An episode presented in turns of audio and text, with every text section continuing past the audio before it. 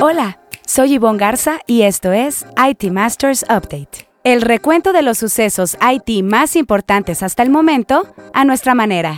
Google refrenda su inversión en México, lanzará Wallet. Las ventas de la industria IT y de telecomunicaciones crecieron 3% en junio. La plataforma Belvo se convierte en la fintech número 17 del país. Oracle abrirá en los próximos meses su primera región de nube en México.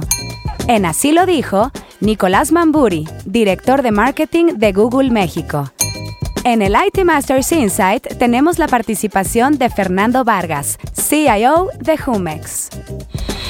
Durante la conferencia Google for México, celebrada la semana pasada, la compañía informó que el uso de sus aplicaciones en México tuvieron un impacto en 2021 de 155 mil millones de pesos, lo que representa tres veces el monto generado en 2018.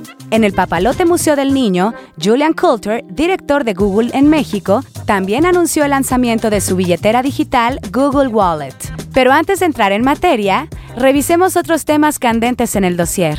En junio pasado, la industria IT y telecomunicaciones aumentaron 3% sus ventas con respecto a mayo de este año, de acuerdo con el informe trimestral de la firma de análisis de mercado Select. Aunque las expectativas para julio se mantienen positivas, existe una disminución de 2.5% con respecto al pronóstico inicial de crecimiento en las ventas. La estimación coincide con el pronóstico de especialistas financieros consultados por el Banco de México, que estiman que la inflación podría cerrar en 7.5% en 2022, y el temor de que Estados Unidos entre en recesión. En cuanto a las oportunidades, los empresarios consultados por Select vislumbran una mayor demanda en soluciones de nube, ciberseguridad y trabajo remoto.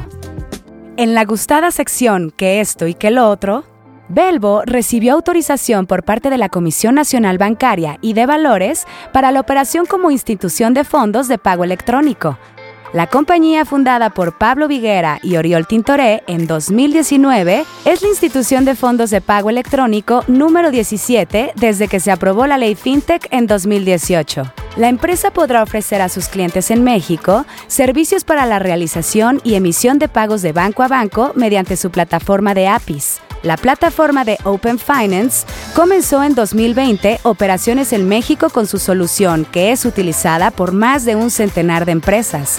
Además, tiene presencia en Colombia y Brasil. El año pasado levantó 43 millones de dólares en una ronda de inversión Serie A. Querétaro será sede de la primera región de infraestructura de nube de Oracle en México. La compañía presumió que con ella se convertirá en el primer proveedor grande en establecer una región de nube en el país. Ni Amazon o Google, por ejemplo, tienen una en territorio mexicano. En un comunicado, Oracle señaló que brindará acceso a una amplia gama de servicios con seguridad integrada, recuperación ante desastres y una relación precio-rendimiento líder en la industria. La nueva región en Querétaro es la 39 de Oracle en el mundo y la cuarta en América Latina. Las otras se ubican en Sao Paulo, Brasil, en Santiago, Chile y en Viñedo, Brasil. En 2022, la empresa planea abrir 14 regiones de nube. La primera de ellas es Querétaro. Para finales de año busca tener al menos 44 regiones. Esta semana, en Así lo dijo, donde resaltamos una frase que a lo largo de la semana las y los reporteros de IT Masters Mag hayan escuchado de conferencias o entrevistas, tenemos a Nicolás Mamburi, director de marketing de Google México, quien habló de cómo los mexicanos se comunican con su asistente de voz. Escuchemos. Más allá de todo lo positivo y hasta divertido que el asistente pueda hacer por nosotros, quisiera contarles en un tono distinto que hemos detectado que cientos de las consultas que se le hacen al asistente en Latinoamérica son ofensivas. Déjenme mostrarles un breve video que les aviso puede resultar un poco ofensivo. Expectativa. Lo que las personas hablan con el asistente de Google. Hey Google, ¿los pingüinos tienen rodillas? Hey Google, reproduce un playlist de reggaetón. Realidad. O que algunos también hablan con el asistente de Google. Hey Google, manda nudes. Put pendejo. Idiota. En México, cientos de miles de las solicitudes del asistente son consultas abusivas.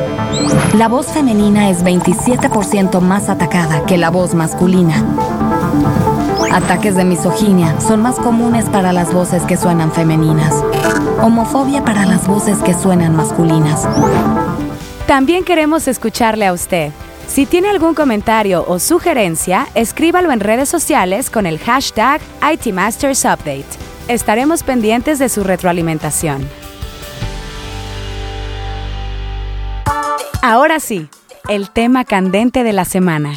Julian Coulter, director de Google México, aseguró la semana pasada en la presentación más grande de la compañía en el país que la empresa está enfocada en acelerar la recuperación económica del país. Como parte de este propósito, el creador del sistema operativo Android anunció el lanzamiento de Google Wallet, que según el ejecutivo, en los próximos meses estará disponible para pagar en cualquier lugar donde se acepten pagos NFC en el país. Su intención es colaborar con la digitalización de pagos en México, pues hasta ahora el 91% de las ventas totales se realiza en efectivo. Google anunció también programas de capacitación para mujeres y periodistas mexicanos, así como una aplicación que gracias a la inteligencia artificial permitirá el rescate de lenguas indígenas, como la maya. También, mediante la organización google.org, la compañía invertirá 200 millones de pesos para el Fondo por el Sureste de México. Coulter señaló que sus herramientas son clave para ayudar a reducir la falta de igualdad y apuntalar las oportunidades. Para el IT Masters Insight de la semana, en la que un líder IT nos comparte una recomendación de algún reporte, libro, reflexión o estrategia, es el turno de Fernando Vargas, CIO de Grupo Jumex. Bienvenido Fernando, danos el IT Masters Insight de la semana. A muy alto nivel, podemos decir que el punto de partida para cualquier tarea de minería de procesos es un log de eventos, generado en cualquier sistema o plataforma digital, llámese un RP, un WMS, un TMS, un MES, Internet de las Cosas o incluso plataformas de redes sociales. Cada evento o registro se refiere a una actividad, es decir, un paso bien definido en algún proceso, y una secuencia de actividades están relacionadas con un caso o proceso de punta a punta. Para los que gustan de la parte técnica, recomiendo el libro Process Mining, Data Science in Action del profesor Bill van de Eist, uno de los padres de la minería de procesos. En nuestro contexto de negocio, el objetivo de la minería de procesos es convertir los datos relacionados a eventos en información y acciones que habiliten la mejora y optimización de procesos, habilitar la mejora continua en prácticamente todas las áreas de la empresa, cubriendo toda la cadena de suministro hasta áreas administrativas financieras. Tres principales beneficios de la minería de procesos. 1. Información objetiva basada en hechos derivados de datos reales que ayudan a auditar, analizar y mejorar los procesos de negocio existentes. 2. Constituye una forma más rápida, más económica y más precisa para tener una radiografía de la ejecución de los procesos versus el tradicional mapeo de procesos. Y finalmente, la minería de procesos funciona sobre los sistemas o plataformas existentes. No hay que hacer mayores cambios o modificaciones a nuestras plataformas existentes para que pueda ser habilitada una herramienta o plataforma de minería de procesos.